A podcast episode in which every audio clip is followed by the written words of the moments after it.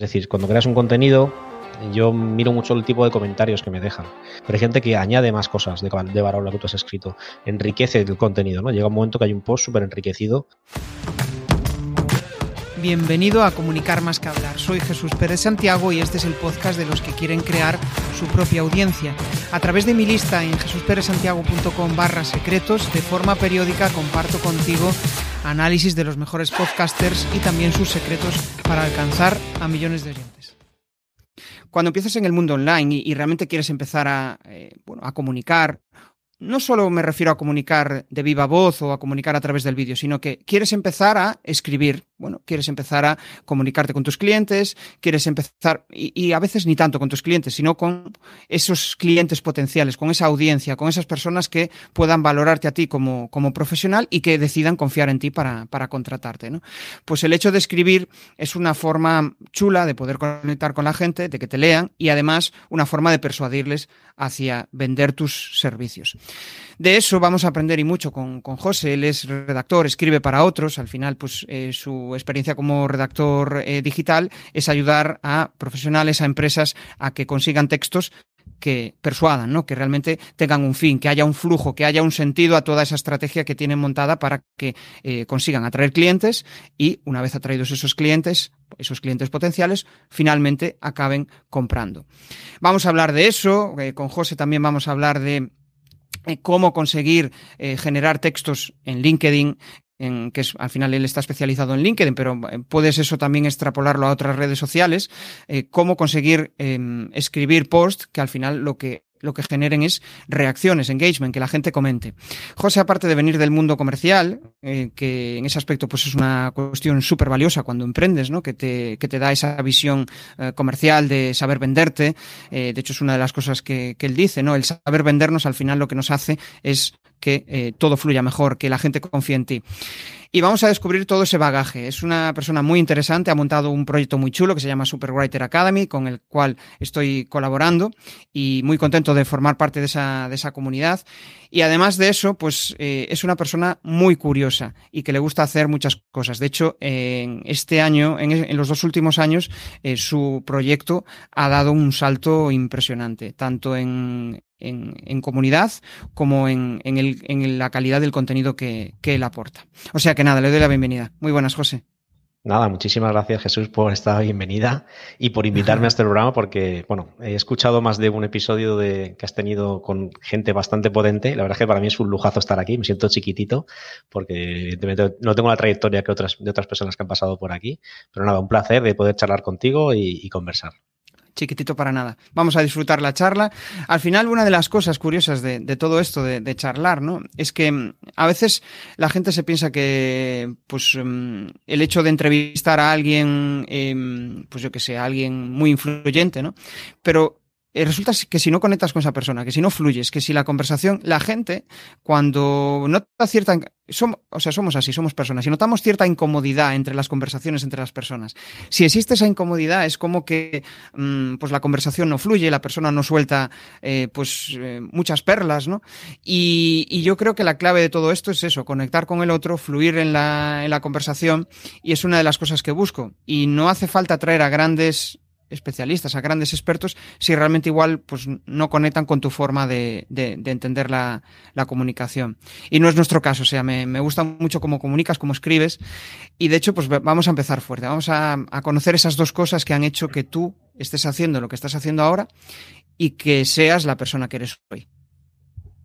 A ver, pues realmente mi pasión por la escritura ya viene de hace mucho tiempo, ¿no? Yo desde hace ya bastantes años, de hecho, no sé, hace 13, 14 años empecé ya un blog, cuando todavía los blogs eran algo extraño en la sociedad. Y era un blog, bueno, hice dos blogs realmente, uno que era de escritura, de microrelatos, donde escribía microrelatos, tenía pues eso, compartida en Facebook y, en alguna red social, pues lo que iba escribiendo y tenía mi gente que, que lo leía y le gustaba. Y luego también pues hice un blog también de eh, crecimiento personal, en el cual escribía artículos bastante chulos, que chulos para mí, que me lo pasaba genial haciéndolo. Y, más que nada era un poco un tema de autorrealización. Realmente lo hacía porque me apetecía. Nadie pensaba en ese momento que era un negocio eso, ni que iba a derivar en algo de material. Simplemente era por, diversión. ¿no? Y ahí empecé realmente un poco a, trastear con esto de la escritura online. Pero bueno, luego, por motivos personales, pues dejé de, escribir. Lo que pasa siempre, pues empiezas a tener familia, trabajo, etcétera, y bueno, pues lo dejo un poco apartado, ¿no? Lo que pasa que eso siempre estaba ahí. Y sí que es cierto que durante estos años pues hice un amago de escribir una novela, que de hecho tengo parte escrita, con lo cual, bueno, he estado ya durante años mm, pues coqueteando con la escritura. ¿Qué ocurre? Que hubo un momento en mi vida, que fue en 2020, en el cual descubro un mundo nuevo, bueno, le habrá ocurrido a mucha gente, y es que detrás de la pantalla hay un universo paralelo al, cotidiano, al que conocemos todos, hmm. que es el mundo de Internet, ¿no? Entonces, bueno, cuando lo descubrí realmente, porque no sabía lo que era, todo lo que había ahí detrás, no tenía ni idea, me quedé maravillado y yo soy muy curioso, como has dicho, ostras, ¿esto qué es? ¿Cómo puede ser? Hay gente que aquí está haciendo negocio, que está viviendo de esto, que está escribiendo y está ganando dinero escribiendo, no me lo puedo creer, o sea, esto no, no es real. Entonces empecé a, ver contenidos, a, a estudiar, a aprender mucho, a ver vídeos me apunté a una formación y fue cuando descubrí que, había un montón de oportunidades detrás de la pantalla. Empecé con el marketing de afiliados, es decir, yo escribía textos en blogs que había creado yo y digamos que promocionaba productos de terceros, ¿vale? A través de mis contenidos. Con lo cual, cuando un visitante llegaba a mi artículo y hacía clic en esos enlaces, pues bueno, si compraban algo, yo me llevaba una comisión. Entonces, para mí eso era mágico. Es decir, ostras, estoy escribiendo, me gusta escribir, estoy creando un blog y encima hay gente que lo lee, que le gusta el contenido, que hace clic en los enlaces que pongo y encima luego me pagan dinero. Entonces, claro, ahí fue cuando empecé a descubrir que, había un universo ahí detrás que, me interesaba descubrir más de él, ¿no? Y, fue cuando ya tomé la decisión de, dedicarme de lleno a esto. Entonces, tomé la decisión de, bueno, voy a reinventarme. Yo estuve 16 años en departamentos comerciales haciendo un trabajo que me gustaba, que era vender y es verdad que me he profesionalizado mucho en ese sentido, pero tenía tanta atracción por el otro espacio que era este, el medio online, que dije, mm, me voy a lanzar, me voy a lanzar. Mm, podía parecer incluso que me lanzaba al vacío porque era un tema muy nuevo para mí, era una reinvención del 100% de mi carrera, pero lo que hemos hablado muchas veces es todo lo que has aprendido a lo largo de tu vida, toda la experiencia, todos los conocimientos, todos los aprendizajes que has tenido a lo largo de tu vida, no son en vano. Es decir, yo no empiezo de cero realmente cuando entro aquí. Empezaría de cero si tuviera 20 años, pero con, 40 años ya no, empiezas de cero. Empiezas algo nuevo, eso sí, pero no de cero, porque ya tenía unos conocimientos importantes en otras áreas que son súper importantes, como es saber vender o saber venderse uno mismo, ¿no? Y, eso me ayuda a todo lo demás. Es decir, realmente todo el conocimiento mío de ventas me ha ayudado a que en estos últimos tres años haya sido capaz de construir lo que estoy construyendo, que es un modelo de negocio que se ajusta a mí y que es rentable y estable. Y eso es un poco la clave, ¿no? El saber vender para mí es un, un eje fundamental.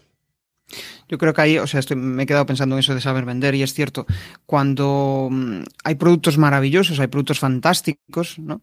Que dices tú, joder, qué maravilla, ¿no? Pero el, emprendedor, pues es una persona que no sabe comunicar esa idea, que no sabe transmitirlo y, es, un desastre. O sea, al final no, no, no, acaba, no acaba funcionando, no acaba cuajando, ¿no? Es como que no conecta con, con, con el público, no sabe comunicarlo, no sabe transmitir el valor del, del servicio. Al final se centra como en la, en la parte muy, muy técnica súper chulo lo que has contado y sobre todo el, ver la evolución, ¿no? Yo creo que nos conocimos hace tres años, cuatro años en un evento.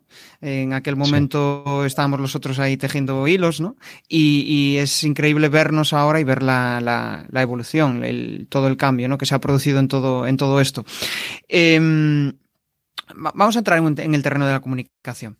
Y voy a empezar así con una pregunta, pues que de estas potentes, ¿no? Para, para que la audiencia se enganche. ¿Cómo se escriben contenidos que, provocan comentarios de la gente? Pues básicamente escribiendo cosas que a alguien le interesan. Es decir, al final es más sencillo de lo que parece, porque al final es como si yo cojo y me pongo a hablarle a mi hija de, de un tema mío profesional, pues evidentemente a los cinco segundos se ha desconectado, no lo va a interesar en absoluto y va a seguir haciendo lo que está haciendo, ¿no? Ahora, si empiezo a hablarle de algo que a ella realmente le genera interés, eso que en ese momento es algo importante para ella, pues enseguida presta atención, ¿no? O si lo hago de una manera divertida, si lo hago de una manera que genere curiosidad, pues mi hija va a prestar atención también al que me está contando, ¿no? Pues esto es lo mismo, es decir, al final, el a quién te diriges, por un lado, saber a quién te diriges, y segundo, saber qué le interesa a esa persona porque eso es clave para captar la atención de alguien. Entonces, cuando vas a crear contenido, hay unos pasos previos antes de crear el contenido, que es la fase de investigación. ¿Qué hay que hacer? Oye, ¿a quién te quieres dirigir? Eso es lo primero que hay que saber. Vale, ya sabemos a quién me quiero dirigir. Yo, por ejemplo, me quiero dirigir a periodistas. Voy a poner un ejemplo, ¿no? Vale, me quiero dirigir a periodistas. ¿Qué temas les preocupan a los periodistas? Claro, hay que conocer bien a, ese perfil profesional para saber qué temas le preocupan a ese, segmento, ¿no? Entonces, empiezas a investigar y ves qué temas son interesantes para ellos. A partir de ahí sacas una especie de, pues eso, de contenidos, posibles contenidos que pueden interesar, generar interés a ese tipo de perfil profesional. Y entonces empiezas a crear contenidos que son interesantes para ese perfil profesional. Y evidentemente te aseguro que si creas un contenido que es interesante para ese perfil, va a interaccionar, o por lo menos lo va a ver, que es lo importante. Hay veces que interaccionan, hay veces que no, pero lo van a consumir, ¿vale? Porque a lo mejor yo tengo una, un contenido que lo han visto 5.000 personas y han interaccionado 60, ¿vale? Pero lo han visto 5.000 y esto funciona así. Bueno, pero para que lo vean 5.000, que el algoritmo se lo muestre a tanta gente, es porque hay gente que lo lee. El algoritmo lo primero que hace es ver si lo están viendo. El ver más que pone, por ejemplo, en LinkedIn, cuando hacen el clic en el ver más y despliega todo el texto, eso es un indicador que le dice al algoritmo, oye, este texto está siendo interesante, aunque luego no interaccionen, ¿vale? Entonces, es importantísimo en esas tres primeras líneas captar la atención, generar curiosidad y que la persona haga clic. Si eres capaz de generar curiosidad con, esos tres, con esas tres líneas, la persona que está leyendo va a hacer clic y el algoritmo se lo va a mostrar cada vez a más gente. Y eso es un poco el secreto, saber a quién te diriges y contar cosas que sean interesantes. Si yo escribo lo que a mí me parece interesante, pues estoy, es como jugar a la lotería. Alguna vez acertarás, otras veces no. Pero no es lo que realmente a los demás les interesa. Es lo que te interesa a ti. Y ese es el gran problema. muchas veces escribimos cosas que creemos que son interesantes para nosotros sin pensar realmente a quién nos estamos dirigiendo. A veces incluso nos dirigimos a todo el mundo en general. Bueno, pues tendrás muchas menos interacciones normalmente si escribes en estrategia que si lo haces pensando en alguien. Es un poco, diría, la, la clave, ¿no? A quién te diriges y, contar cosas que le interesen. Luego ya está el tema de la escritura, de cómo escribir, eh, ya sería otra parte de la estrategia, ¿no? Pero la primera es esa, que esa es básica. Y a partir de ahí ya, ya viene la construcción. Yo una de las cosas que percibo en tus textos, al final aunque estés pensando en, en alguien, ¿no? O, sea, vale, voy a escribir para este perfil, para este público objetivo, lo que percibo es que siempre escribes con confianza. Y esa es una de las claves para conectar, porque como, mm, o sea, las personas al final lo que buscamos siempre es certezas. ¿no? Y bueno, las certezas mm, yo creo que en la vida no, existen. O sea, la, vida va más de grises, ¿no? No, siempre es todo blanco o negro. Y, el hecho de escribir certezas, pues muchas veces puede generar eh, síndrome del impostor. ¿Cómo, ¿Cómo lidiaste tú con eso? Si es que tuviste. Pues oh, sí, lo tengo, lo tengo, lo tengo a diario. El, ¿Por qué? Porque siempre estoy retándome a mí mismo. Entonces, al final, cuando uno se va retando a sí mismo, pues siempre está con el síndrome de impostor. Y además, como el mundo este online es infinito, siempre hay cosas que aprender, siempre vas a tener ese síndrome porque es imposible dominar todas las áreas, todas las disciplinas. Y si de verdad quieres crecer y expandirte a nivel profesional, pues tienes que estar expuesto a, ese síndrome y ser capaz de gestionarlo, porque nunca la vas a superar realmente. Simplemente es gestionarlo de manera adecuada para que no te impida seguir creciendo. ¿no? En mi caso, eh, a ver, escribo con certezas. Escribo sobre todo cosas que he estudiado antes, con lo cual al estudiarlas y al dominarlas es cuando yo realmente me atrevo a compartirlas. No me pongo a escribir de algo que no tengo ni idea. Por eso quizás a lo mejor transmito esa seguridad o, esa certeza que dices tú, porque probablemente me siento seguro escribiendo sobre eso porque ya lo he comprendido yo, incluso ya lo he contrastado posiblemente con mi experiencia. Entonces, a partir de ahí es cuando ya me atrevo a compartir. Cuando descubro algo que realmente funciona bien, me, apetece compartirlo. Y es cuando realmente creo ese contenido. Entonces, probablemente transmite la seguridad por eso. Hostia, me, estoy, acordando, a raíz de lo que estás diciendo, me estoy acordando de algo que comentaba ayer Mariano Alameda, ¿no? que él me decía, joder, al final da igual a quién te dirijas, lo que digas tienes que comunicarlo de una forma natural porque lo más probable es que no puedas agradar a todo el mundo, ¿no? Es, hay una línea ahí fina, ¿no? Entre, joder, tengo que pensar en mi público, tengo que pensar en lo que les quiero decir, pero tampoco les voy a eh, agradar para eh, conseguir, pensando que voy a conseguir mis objetivos. Porque lo curioso es que cuando alguien intenta agradarte demasiado, causa automáticamente rechazo, ¿no? ¿Cómo conseguir ese equilibrio entre, oye, joder, eh, no me voy a obsesionar con ellos, sí sé lo que ellos quieren o creo que conozco, pero probablemente, aunque te diriges a un público, no vas a poder agradar a ese 80% con ese contenido, o a un 90%, o a un 100%, ¿no? Es imposible agradar a todo el mundo. Es decir, yo eso es que ni me lo planteo.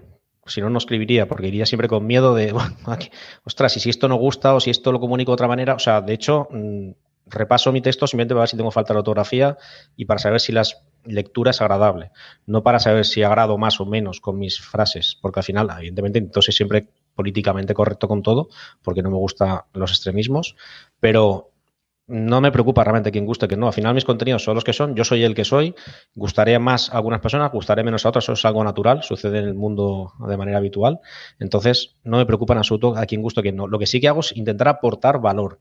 Es decir, lo que sí que me esfuerzo es en que lo que creo, el contenido que estoy creando, que va a aportar algo a la persona que lo va a leer. ¿vale? Evidentemente habrá gente que no le diga nada y habrá gente que diga, ostras, esto me ha aportado algo, aunque sea un pequeño aprendizaje, una, un sentimiento una, lo, que sea, ¿no? Una sensación, pero eso es lo que sí me esfuerzo, en que aporte algo, es decir, que no sea un contenido vacío, porque al final un contenido vacío, pues mm, no tengo ganas de, hacerlo, porque no me nace hacerlo así, porque yo vivo las cosas así con mucho entusiasmo y entonces cuando creo el contenido lo hago con el mismo entusiasmo de, oye, voy a compartir esto porque me apetece que las personas que lo lean que digan, wow, que luego habrá gente que pase de él, pues bueno, eso es así. Pero bueno, un aprendizaje que he obtenido estos, este último año que le he metido mucha caña a LinkedIn es que realmente el tema de las interacciones no nos debe obsesionar demasiado. Es más importante el número de visualizaciones que tiene el contenido que las interacciones. Es decir, realmente las interacciones es una, son métricas, son de vanidad que se llaman y son indicadores que realmente no son eh, eficaces, de verdad. O sea, no, porque tenga yo más likes o, más comentarios, esos, eh, esos likes o comentarios van a reportar en mi negocio algo. No tiene nada que ver. Es decir, es absurdo. Yo puedo tener un post con mil likes y no sacar ni un euro de ese post, y al contrario, puedo tener un post con 10 likes y haber sacado dos ventas, ¿vale? Eh, no tiene nada que ver, es decir, eso no tiene que preocuparte. Lo que sí que tiene que ser algo interesante para ti es el número de visualizaciones, porque eso es un indicador claro de que el algoritmo ha detectado que sí, contenido es interesante. Y por eso lo muestra. Luego ya la gente es libre de interaccionar o no. Y de hecho, hay un grandísimo porcentaje de personas que consumen los contenidos a diario, los míos, y no interaccionan. Y te digo un, grandísimo, porque si yo tengo una media de 5.000, 6.000, 8.000 visualizaciones por cada post, se interaccionan muchas veces 20 personas, o sea, o, 30, a veces 80, a veces 100, pero que no es un número realmente importante y relevante. Lo importante es, oye, lo han visto 5.000 personas, esto ha generado algún tipo de interés, si no, no estaría viéndose tanto. Y eso sí que es importante, que haya 5.000 personas que hayan visto tu contenido, wow, ostras, eso tiene un poder importante porque es que al final de la semana son muchas visualizaciones. Estamos hablando que puedes alcanzar 40, 60 mil visualizaciones semanales de forma gratuita, simplemente creando contenido. Eso es, antiguamente pagando en, Google Ads o en Facebook Ads es una pasta, ¿sabes? Sí, de hecho, em, o sea, fijándonos un poco en, en TikTok o otro, también el, criterio de visualizaciones es muy diferente si es un vídeo, si es un, si es un texto. Yo, por ejemplo, con, con, texto sí que percibo que tengo más visualizaciones que con, que con vídeo, ¿no? Pero porque no es la misma métrica. Uno es reproducciones, eh, ahí me fijo más en los minutos reproducidos más que en las, que en las reproducciones, ¿no? Correcto. Pero tú tienes como una comunidad de 8.000, si no me equivoco, o sea, consigues 8.000 visualizaciones de media en cada post, ¿no? Por, por lo que comentas, entre 5.000 y 8.000. Sí, pero pero, pero no tiene nada que ver, ¿eh? es decir, tú puedes tener una comunidad de 2.000 y tener 8.000 visualizaciones igual, porque el algoritmo no se lo muestra solamente a tu red, ¿eh? se lo muestra a tu red y a al segundo nivel de contactos también. ¿Vale? Eso es importante. Sí, yo de hecho recuerdo tener algún post. Eh, yo tengo una comunidad de ahora mismo de 2.000, casi 2.500 y tengo algún post de, de, de, esas, visualizaciones. Lo que suele acompañar esos posts es que tienen muchos comentarios y además eh, la gente ha interaccionado con ellos, con lo cual a cada like que recibes es como que se abre. Estamos hablando de LinkedIn, por cierto, para la audiencia que, igual no se entera. Cuando abre, cuando te dan likes, al final es como que te abres a más según, segundas personas, ¿no? Y eso, abre el paraguas para que, para que se distribuya más. Los likes al final em, es lo que tú dices. Por un lado es como, uy, quiero que me den likes, pero eh, por mi experiencia los que te dan likes no suelen comprar. Es gente que te sigue, es gente que le gusta lo que haces, pero simplemente quiere apoyarte, nada más. No, no puede ser algún cliente, pero lo habitual desde mi punto de vista es que es que por ahí no llegan clientes. Simplemente es eso vale, queda guay. Ah, qué guay, qué, engagement tienes, pero igual resulta que después no vendes un, carajo. En mi caso, yo tengo personas que, digamos, que dan likes a, muchas publicaciones mías, casi a diario, que de hecho han sido gente que está a lo mejor en la comunidad de Superwriter Academy ya, es decir, que somos parte de un mismo equipo y entonces por eso pues yo también comparto las suyas, eh, interacciono con sus publicaciones, ellos con las mías.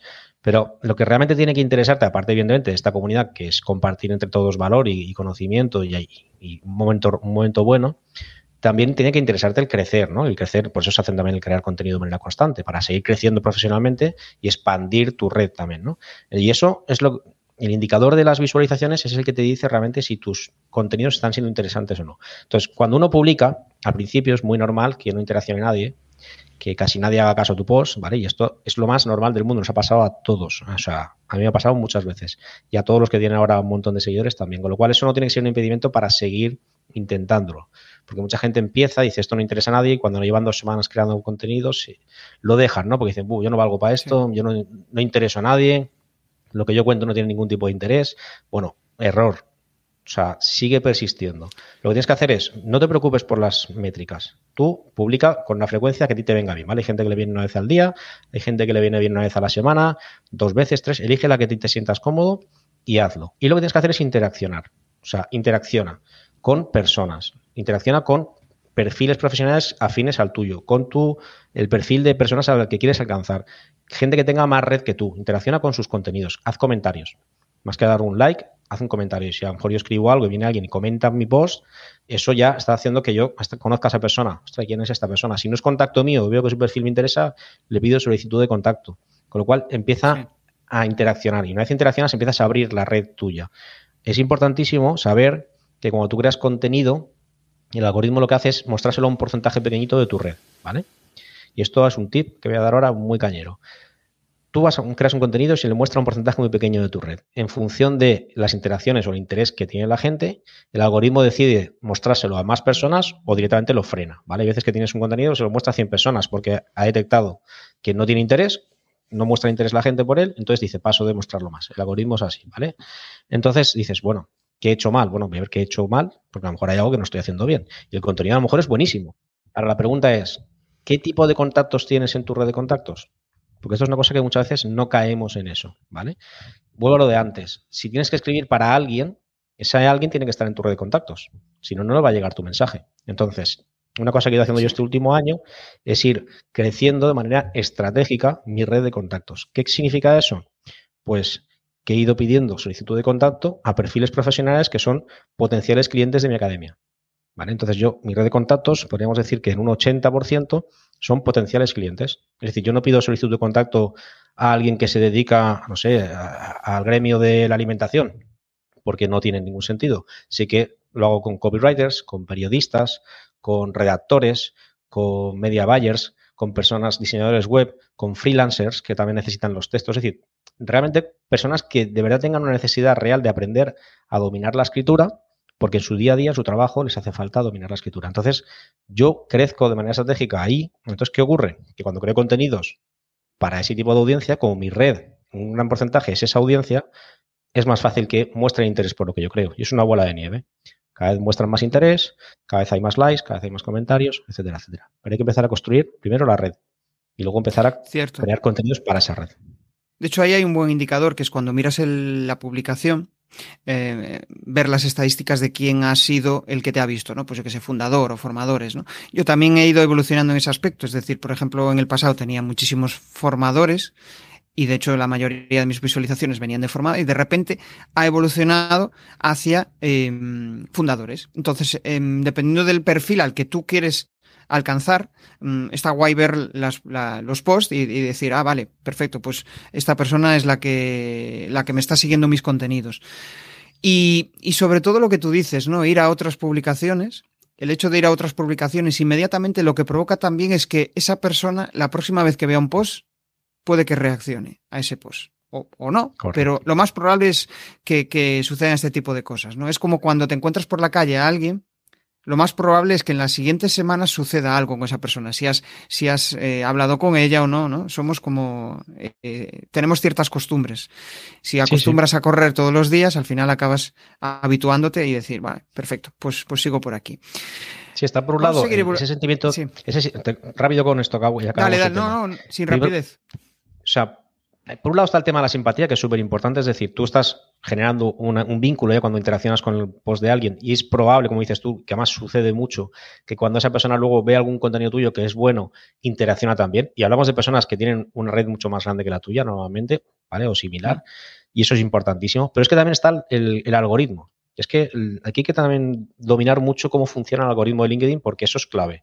El algoritmo, si tú interaccionas con un perfil determinado tres o cuatro veces, Imagínate que yo visito los, posts que tú escribes, Jesús Pérez, cojo y eh, cada vez que tú escribes algo yo hago un comentario. Automáticamente el, algoritmo crea un vínculo entre estos dos perfiles y dice, oye, estos dos se conocen y, y, tienen algún tipo de relación. Con lo cual, cuando yo creo un contenido, te lo va a mostrar enseguida a ti.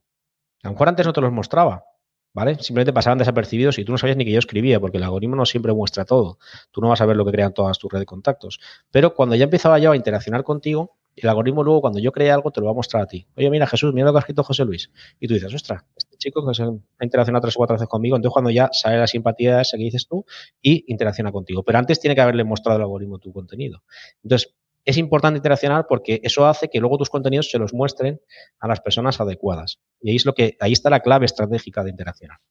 Y aquí la clave yo creo también es el interaccionar con esas personas con las que también eh, te sientas cómodo, ¿no? Que digas, joder, este tío si quiero que trabaje conmigo me voy a sentir cómodo con él. Porque si vas por, por, el interés, al final um, las cosas no, no, suelen ir, no, suelen ir tan bien. Y, y, personas que realmente te gusten lo que crean que hay. Yo, por ejemplo, yo siempre interacciono con personas que los contenidos me flipan, los que hacen. Entonces, joder, tío, es que, es que son Que vayas son con buenísimos. honestidad, que seas honesto contigo mismo, sí, sí. que no vayas por el interés sí, de decir, joder, este tío, este tío tiene 10.000 seguidores, eh, no, qué no. maravilla si consigo acercarme a él y después resulta que te acercas y no hay, no hay match, con lo cual pues no, vamos, no va, no va a merecer la, la pena, ¿no? De hecho, pues eh, Tamara, que está desde el chat, eh, nos dice que es interesante este tema de, de, cómo interactuar, ¿no? Cómo generar engagement en, en LinkedIn. Yo creo que es, vamos, es, es, un tema brutal el hecho de, de, a mí, yo soy bastante curioso en el tema de cómo, eh, cómo funciona la mente humana y cómo eso lo podemos trasladar a los contenidos, ¿no? El, el hecho de, hostia, si publico esto, ¿por qué genera más interacción que esto? Tú sueles hacer ese tipo de investigaciones, de decir, hostia, sí. ¿por qué este contenido ha funcionado mejor? Sí, ¿Qué, sí. ¿qué conclusión Soy un obsesionado. Soy un obsesionado de la analítica. Además, de hecho, a ver, eh, es verdad que una de las grandes ventajas del medio digital es que puedes medirlo todo, ¿vale? Y, y hay que aprovecharlo. Es que, o sea, uh -huh. es que hay que aprovecharlo porque te permite justamente eso, poder analizar. Hoy en día LinkedIn, que se está abriendo un poquito más, antes era muy opaco, cada vez muestra más eh, métricas, ¿no? Métricas interesantes de quién ve tu contenido, cuánta gente llega, lo que hablábamos antes, a qué cargos está llegando, con lo cual ya puedes ver realmente si estás filtrando bien eh, a tu lista o no. Entonces, esos indicadores te ayudan a mejorar, ¿no? Claro, cuando tú haces dos posts al día, me invento, al cabo del mes tienes muchos posts hechos. Entonces puedes ver realmente qué contenidos funcionan mejor, con lo cual coges los cuatro o cinco que mejor han funcionado y solo tienes que ver qué, primero, qué formato tienen. ¿Has puesto imagen? ¿No has puesto imagen? Eh, ¿Es un texto corto? ¿Es un texto largo? ¿Es un vídeo? Es decir, empiezas a ver el formato. Cuando ves el formato, luego aparte ves el contenido. ¿Qué tipo de contenido? Es una lista, imagínate, lista de las mejores herramientas de inteligencia artificial para redactar. ¡Pum! Lo ha petado.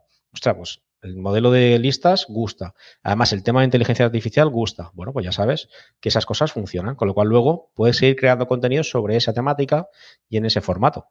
No, o sea, hay tanta, tantas posibilidades de crear contenido que es imposible repetirse. Puedes hacer un montón de, de contenidos infinitos sin repetirte. Pero vas detectando qué tipos de contenido le gusta a tu audiencia. Cada uno tendrá uno. Y a partir de ahí tú, pues empiezas a perfeccionar esa forma de escribir. Por ejemplo, un día haces un post un poco personal, contando algo tuyo personal, y ves que lo revienta, pues bueno, pues puede ser que, gusta mucho. O a lo mejor no hace nadie en caso, pues oye, no es el estilo, a lo mejor de tu audiencia no le, no le interesa tu vida, ¿no? Bueno, pues no sigas insistiendo por ahí. Y es un poco la clave, ¿no? Ir viendo qué te funciona muy bien y qué no, e ir luego ajustando mejor los contenidos a eso. Eso es súper importante. Y también lo curioso es que la audiencia va cambiando. O sea, va evolucionando, vas atrayendo a un determinado perfil, ¿no? Y conforme vas atrayendo a un determinado perfil, mmm, a veces es difícil, yo por lo menos, ¿no? El, el, el ir improvisando, por ejemplo, ahora eh, llevo ya varios meses publicando píldoras de, del podcast, ¿no? Sobre reflexiones, que al final, pues, eh, es un es un minucioso, una minuciosa investigación de, de, a ver hasta qué punto, ¿no? La mente humana reacciona ante, oye, pues voy a hablarle de esta determinada cosa, a ver, a ver lo que sucede, ¿no? Pues yo qué sé, de, de, determinados miedos o dolores a la hora de comunicar, ¿no? Y de repente lo, lo publico y hay gente que, como son 30 segundos de, de inspiración, reaccionan súper bien, ¿no? Incluso mejor que post en el cual pues hago un, un escrito ahí contando, contando determinadas cosas. Y, y lo que, o sea, lo que voy con todo esto es como que tu audiencia va evolucionando, tu audiencia va cambiando, tu audiencia, em, aunque tiene unas determinadas costumbres, puede que eh, no le estés saciando aquello que, ¿no? Y ahí creo que la clave es hablar con ellos. ¿Tú cómo generas conversación con ellos? A ver, lo que dices es súper importante, ¿no? Al final, incluso la misma persona dentro de tu, de tu comunidad va evolucionando también, con lo cual lo que hoy le parece interesante, dentro de seis meses, el mismo post le parece un aburrimiento. Con lo cual, tienes que ser consciente de que hay un nivel de, valga la redundancia, de que hay un nivel de conciencia, ¿vale? Que va evolucionando, va creciendo en las personas. Y además, si haces un contenido bueno, al final el objetivo es ese, ¿no? Que vaya tomando más conciencia de que realmente lo que tú le estás ofreciendo es algo que es interesante, incluso que es necesario para esa persona, ¿no? Es un poco el objetivo de esto. Y, y evidentemente hay que entender que todo el mundo no está abierto a, pues eso, a ir cambiando y a evolucionar. ¿Cómo hago esto que, pues sobre todo es para escuchar a la gente? Pues preguntando y estando muy atento a las respuestas que dan también. Es decir, cuando creas un contenido, yo miro mucho el tipo de comentarios que me dejan. Es decir, oye, eh, le quieren, o sea, han mostrado mucho interés y siguen preguntando más, aportan valor. A veces que hay gente que dice, ah, qué guay, muchas gracias, gracias por compartir. Vale, está bien. Pero hay gente que añade más cosas de, de valor a lo que tú has escrito. Enriquece el contenido, ¿no? Llega un momento que hay un post súper enriquecido porque está lo que tú has puesto, pero que han puesto más personas que además les interesa ese tema también. Y al final ahí te das cuenta que, wow, este tema es interesante porque cuando te están respondiendo con valor, es porque ese tema les gusta, les apasiona, les ilusiona, les motiva y ahí dices, vale, esto le está gustando a esta gente. Cuando ves que haces un post que no interesa a nadie porque no tiene apenas tiene visualizaciones o no genera ningún comentario o ninguna interacción, es un indicador muy claro de que realmente ese contenido ya tu audiencia, por el motivo que sea, no es atractivo. Con lo cual, deséchalo para el siguiente, sabes que no vayas por ahí.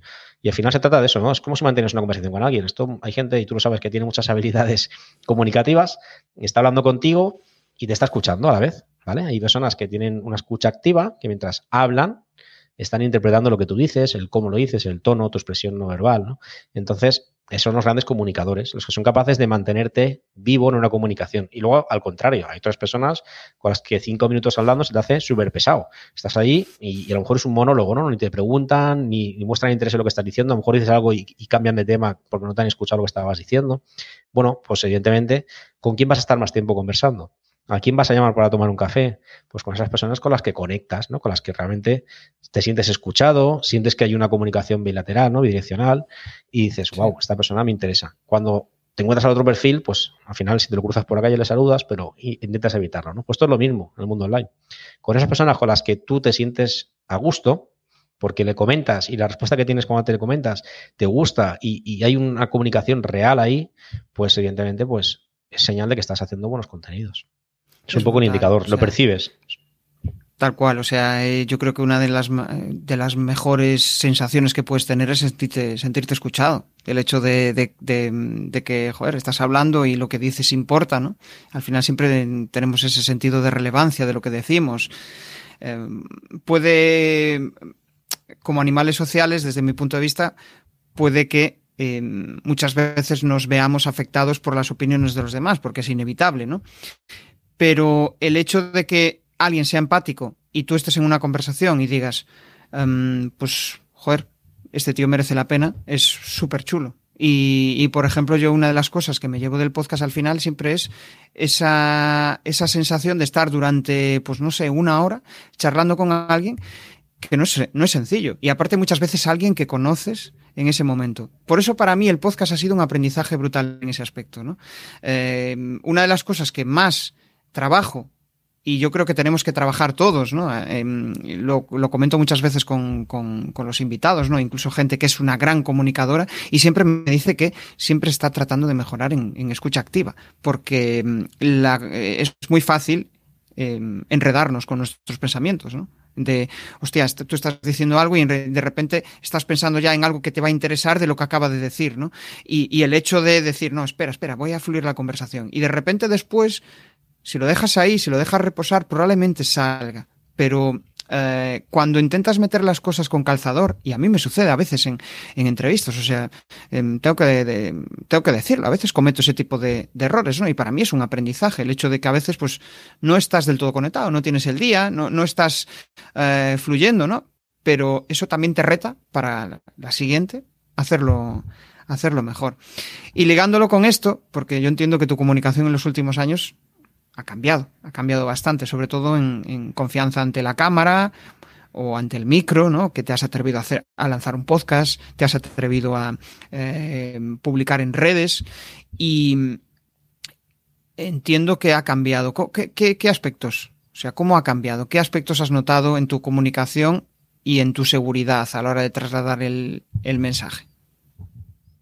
A ver, es verdad que desde el principio, ya cuando trabajaba yo eh, en el mundo offline, que trabajaba en departamentos de venta, ya empezaba a crear contenido bastante de manera habitual, ¿vale? Y me sentía muy cómodo creando contenidos en LinkedIn. De hecho, tenía bastante interacción también con los contenidos que creaba, pero lo que pasa es que están dirigidos a un público totalmente distinto.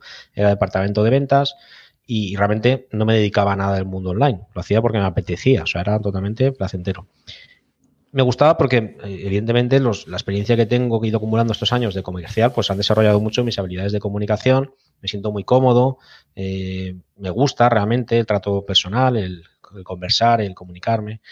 Y, el mundo online me parece súper apasionante porque puedes compartir todo eso con un montón de gente afín a ti, porque al final la gente que va escuchándote o compartiendo contenido contigo o creando contenido al que tú sigues es porque al final nos juntamos los que sentimos afinidad uno por otros, ¿no? Entonces me parece un mundo súper apasionante porque descubres perfiles, la verdad, que, te enseñan un montón, ¿no? Y con los que pasas muy buenos ratos. Pero bueno, al final, ¿cómo ha ido evolucionando mi, mi modo de escribir? Sí que es verdad que he ido perfeccionando, yo diría más bien puliendo la técnica de, porque no tiene nada que ver el hablar, a lo mejor una entrevista en personal que yo tenía con clientes, a hacerlo en el medio online donde tienes un texto muy breve para poder llamar la atención o una imagen muy rápida para poder llamar la atención de alguien. ¿no? Dicen los estudios que tienes 4 o 5 segundos para captar la atención de alguien que está viendo el móvil o que está viendo el ordenador, en el scroll, en cualquier red social, porque hay tantos inputs ahí que al final van pasando y para que te pares en alguno, pues tiene que llamarte la atención algo, ¿no? Un texto, una palabra, una imagen. Bueno, pues esos segundos es lo que hay que ir perfeccionando en esa técnica. Por un lado, llamar la atención, que se pare esa persona a leer lo que tú estás diciendo y que no se pare en el contenido de abajo o el de arriba, porque hay competidores arriba y abajo siempre en el scroll, y que luego, evidentemente, que le diga algo, que le transmita algo, que le aporte algo ese contenido cuando ha acabado de consumirlo, para que una de dos, o acabe de verlo completamente, o que interaccione, que sería el objetivo, que interaccione con él, ¿no? Claro, todo eso hay que pulir esa técnica, porque tienes un medio que es la palabra, y por eso también me apasiona tanto el mundo de las palabras, por eso también nace el proyecto Superwriter Academy, porque creo que todo hoy en día es palabra, todo es texto y todo es escribir, porque al final incluso esta conversación que estamos teniendo ahora en directo, ¿no? Tiene un pequeño guion, tiene un pequeño guion que la persona que entrevista tiene que prepararse, es decir, tienes que crear una especie de, camino, ¿no? Recorrido a través de la entrevista con una serie de preguntas que a ti te interesa sacar. Y evidentemente un podcast es más bueno o menos bueno, principalmente por las preguntas que se hacen, ¿vale? Porque las preguntas generan respuestas. Entonces, si eres muy bueno preguntando, pues probablemente salgan respuestas buenas. Y es un poco la habilidad ¿no? del buen entrevistador que sabe preguntar. Y al final, eso también son palabras, son textos, porque tú preparas un guion. Hay que saber preparar un guion. Prepararlo bien. O sea, saber qué preguntar y cómo preguntarlo y cuándo preguntarlo. Bueno, pues hasta esto que puede parecer que no tiene palabras, también las tiene. Al final, escribir y los textos es una técnica súper poderosa para cualquiera, ya no solamente para los profesionales que nos dedicamos a escribir textos para otros, sino para las mismas personas que trabajan en el medio online, aunque tengan una empresa, pueden ser freelancers, pueden ser autónomos, pueden ser empresarios que tienen su página web, todos necesitan de textos, porque al final cuando tú entras a una web vas a leer palabras lo que vas a leer te va a comunicar, te va a transmitir. Entonces, en función de cómo comuniques y cómo transmitas, vas a tener unos resultados o vas a tener otros. Antes lo hablábamos, que puedes tener el mejor producto del mundo, que si no sabes venderlo, mm, va a fracasar. Y eso es así. Ya hay productos muy mediocres que se saben vender muy bien y tienen un éxito abrumador. Entonces, eh, la conclusión es, la siguiente. Todo va en función de cómo escribes. Con lo cual, lo que sí que he hecho yo estos últimos dos años, eh, he sentido que hay una evolución en cómo escribo. Por un lado, ahora lo hago de una manera mucho más natural, antes tenía que pensar un poco más lo que iba a escribir, cómo lo iba a escribir, y luego sobre todo también con una estrategia, pues, porque sé que la persona que está ahí, pues eh, por ejemplo, lo que he dicho antes, las tres primeras líneas son fundamentales, que son las primeras que lee la persona y son las que van a determinar si va a hacer clic en ver más o no. Con lo cual, esas tres líneas, lo que se llama gancho, tienen que estar redactadas de una manera muy estratégica. O sea, no vale que empieces a escribir un texto como está escribiendo una historia. No, tú escribes el texto y luego lo último el gancho. Porque el gancho es las tres líneas que tienes que escribir para que alguien diga, quiero ver más. O sea, no vale que empieces a escribir y luego acabes el post y ya está. Porque a lo mejor esas tres líneas no generan interés y nadie va a seguir consumiendo lo que viene después. Entonces, esa es una parte, ¿no? Luego, por ejemplo, oxigenar mucho el texto. No escribas párrafos de cuatro o cinco líneas, porque las redes sociales eso es una barbaridad. En el móvil es una barbaridad. Entonces, escribe frases cortas, deja espacios entre las frases, a veces incluso doble espacio. O sea, oxigena el texto para que la persona cuando está leyendo en el móvil, que suele ser la gran mayoría, que suelen consumir las redes sociales en móvil, pues que sea fácil de leer, que, a la vista sea cómodo. Eh, utiliza un lenguaje sencillo, un lenguaje claro. Palabras que no sean rimbombantes. Cuanto más sencillo lo hagas, mejor. Si puedes decirlo en cinco palabras en vez de en diez, dilo en cinco. Utiliza un lenguaje natural, como, como que hablas. Es decir, no seas demasiado técnico con, las expresiones. Y utiliza mejor apartados. Pones, si quieres hacer un listado, pon uno, luego pones dos, pones tres, haces como una pequeña lista que visualmente se ve como un esquema y a la gente eso lo agradece. Pues todas esas pequeñas técnicas, usa verbos de acción también, que, a la gente le muevan, ¿no? que no sea aburrido el texto. Pues todas esas pequeñas técnicas son las que hacen que luego pues, tus textos gusten más o gusten menos. Hablas de verbos de acción. Y eso, eso me hace pensar, ¿no? Al final es como invitar a la gente a que haga cosas, a que, mm, o, que, o que, o que dé ritmo al texto, ¿no? ¿Puedes ponernos así un ejemplo, algo que se te ocurra así improvisando? A ver, a mí me gustan mucho las preguntas, ¿vale? Porque al final las preguntas, al que está yendo el texto, la pregunta la hace pensar, siempre. O sea, de manera inconsciente, involuntaria, aunque no quieras, cuando te preguntan, tu cerebro, pum, ya quiere responder, aunque sea para ti mismo, ¿no? Entonces, es una forma de conectar rápidamente con, la persona. ¿no? Luego también, los verbos de acción me refiero a, verbos positivos que sean inspiradores, ¿no? que sean, que, muevan. Yo miro mucho lo de las emociones, es decir, que, evoquen algo. Entonces, cuando hablas de, inspirar, de crecer, de soñar, hablas de verbos así, el cerebro automáticamente, ¿sabes? Mm, son palabras que te, te, hacen decir, ostras, te hacen sentir bien, ¿no? Entonces, al final, un poco, lo que tienes que intentar es que tu texto no sea monótono y aburrido como si fuera un texto escrito por un chat, ¿vale? Como el chatbot este del chat GPT que hay ahora, porque esos textos están muy bien a nivel informativo, pero no aportan sensaciones o emociones, que es lo que hace que luego la persona se acuerde de ti. Es decir, la clave de esto, de crear contenido, es que alguien se acuerde de ti algún día, cuando va a tomar una decisión de compra o, va, o necesita un servicio que tú ofreces o lo que sea. Ese es el objetivo de crear contenido, que se acuerde de ti y no de la competencia, ¿vale? Para que se acuerde de ti, tienes que escribir textos que muevan algo. Si no mueven algo, mm, difícilmente mañana se van a acordar de José Luis o de Jesús. Si mueven algo, sí que se acordarán, porque eso se queda ahí. Es decir, hay una frase, no me acuerdo de qué persona que lo dijo muy, muy conocida, que decía, nadie se va a acordar de lo que haces, pero sí de lo que dices, ¿no? Es importante mm. de lo que le haces sentir, dice, exactamente. No de lo que dices, sino de lo que le haces sentir, correcto. Y, y, es una gran realidad, ¿no? Porque si tú le haces sentir algo a alguien, esa persona se va a acordar de ti mañana. Y ahí es donde está la clave. Entonces, por eso muchas veces yo creo contenidos muy dispares. A veces creo listados que aportan mucho valor y a veces cuento una cosa mía muy personal o cuento cualquier historia que me apetece a mí contar, compartir con los demás, porque sé que eso mueve también. Es decir, humaniza un poco todo. No solamente es, oye, no estoy escribiendo todos los días contenidos de valor, porque al final también sé, no soy una enciclopedia, ¿sabes? Para eso está Google. Lo que sí hago es, evidentemente, compartir cosas de valor, pero también compartir cosas personales, cosas que me muevan a mí, opiniones también que yo tengo sobre algo, me posiciono, hay que polarizar también y hacen, la gente se mueve, a veces está más de acuerdo contigo, otras veces menos. Puedes decir que eres un fanático de, la inteligencia artificial que te encanta y hay gente que dirá, pues no, yo la odio. Bueno, pues lo importante es que muevas algo y en el momento que mueves algo, la gente se acuerda de ti. Y esa es la clave. Es cierto. También sabes lo que yo percibo. Em, percibo cierta diferencia entre em, eh, los contenidos que se pueden generar en LinkedIn a nivel de texto y después los contenidos que vayas a generar en una newsletter. Em, entiendo que el aporte de valor en LinkedIn tiene que ser menor que en la newsletter o no. Aquí puede haber diferentes disparidades. Yo creo que puedes aportar valor, pero al final la audiencia no está tan cualificada como puede estar en tu newsletter, ¿no? Al final ya la tienes más filtradita, sabes eh, realmente por qué están ahí, ¿no? Han entrado por un determinado lead magnet o han entrado por un determinado contenido que les ha parecido interesante y eso es que quieren seguir eh, alimentándose de tu contenido, de tu conocimiento, de lo que tú sabes, ¿no? Pero en LinkedIn es como, como más genérico, es como más, bueno, al final el público objetivo es más amplio que el que puedes tener en una newsletter. ¿Se escribe, eh, o sea, escribes diferente en la newsletter o para LinkedIn o realmente todo va para el saco y, escribes, incluso puedes, puede haber contenidos de la newsletter que sean reciclables para, para LinkedIn. 100%, yo reciclo todo. Es decir, a veces yo tengo un contenido de un artículo de un blog y de ahí saco cuatro contenidos para LinkedIn y una newsletter.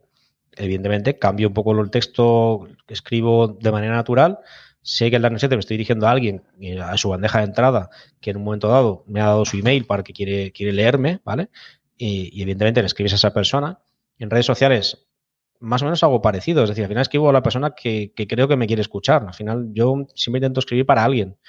Me refiero de manera personal, porque al final yo no quiero escribir para todo el mundo, escribo para esa persona que me quiere escuchar o que le puede interesar el contenido. Mi manera de escribir es muy parecida, ¿vale? Y luego el formato, eh, es que depende de cada uno. Yo he aprendido que aquí no hay una regla que funcione, ni hay una técnica secreta, ni hay nada. Es decir, cada uno tiene que utilizar lo que le haga sentir bien. Tú comunícate de manera honesta, de manera transparente. Es que es lo que importa. Luego, evidentemente, utiliza técnicas de copywriting. Pues eso, pues intenta persuadir a la gente, siempre hace una llamada a la acción al final. O sea, utiliza ciertas técnicas que van a hacer que esos textos tengan algún, algún movimiento por parte de la persona que lo lee. Pero sé tú mismo. Es decir, la newsletter te puedes escribir solo valor, como es escribir una newsletter corta de, de 200 palabras contando una anécdota que te ha pasado el día. O sea, tú siéntete libre de, de escribir lo que tú quieras, siempre y cuando que sepas que te diriges a personas con un determinado perfil y les puede interesar. Eso es así, es decir, hay tipos de newsletter que son textos súper entretenidos. Ahora se lleva mucho lo de, tienes que entretener la newsletter.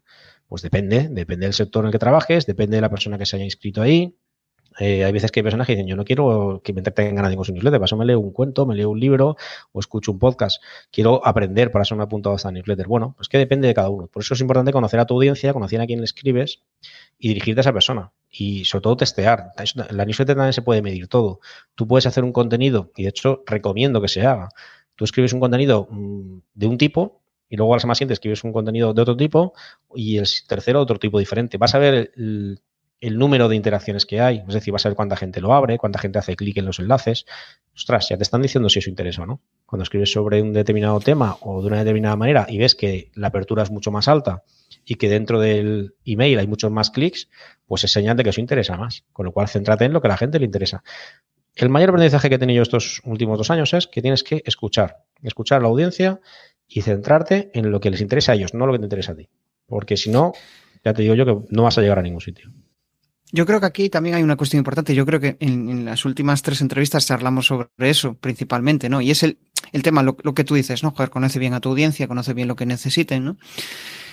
Pero mm, ¿hasta qué punto obsesionarse con lo que ellos bueno, la palabra obsesión pues suele ser eh, no muy agraciada, ¿no? Pero en, determinados momentos pues puede venir bien, ¿no? Si te obsesionas con tu emprendimiento probablemente tengas más posibilidades de que alcances tus objetivos, ¿no? Pero ¿hasta qué punto obsesionarse con tu público objetivo a veces te, te puede hacer perder tu propio yo? ¿No? Esto es como un, actor, ¿no? Que se mete en el papel y a veces el, propio papel le hace confundirse, ¿no? Y tener, pues, y, eh, pues eh, vemos los típicos casos, ¿no? De actores que al final, pues ese papel le, le, afectó demasiado porque el hecho de estar pensando constantemente en lo que los demás necesitan es como que a veces te puedes olvidar de tu parte más personal creo que me he liado, creo que he dado ahí información, pero ¿qué, interpretas tú de todo pero Es interesante. No, es interesante. A ver, por ejemplo, hay, hay listas, eh, hay newsletters de, personas referentes que tienen una marcada personalidad y escriben de una determinada manera y tienen a, miles de seguidores ahí precisamente por eso, ¿no? Porque quieren, les gusta esa forma de ser y a esa persona le importa bastante poco lo que le gusta a los demás. Es decir, ellos escriben a su estilo, pero ojo, cuidado con esto, ¿vale? Eso es lo que puede parecer. La gran realidad es que esas personas eh, escriben así y hacen eso porque saben que es lo que gusta. Y para llegar a esa conclusión han probado antes muchas cosas, porque es que ya te digo yo que no hay ningún referente de los que son ahora número uno, número dos y, están ahí arriba, que no hayan probado mil cosas antes de llegar a donde están ahora. Y cuando han detectado que hay algo que les funciona bien, han ido por ahí. O sea, que nadie le quepa ninguna duda que aquí esto no es, nadie nace con ese genio, sino que todo va en función de prueba, ensayo, prueba, error. Y cuando ves que hay algo que conecta con tu audiencia, dices, guau, por aquí voy, esto es un filón.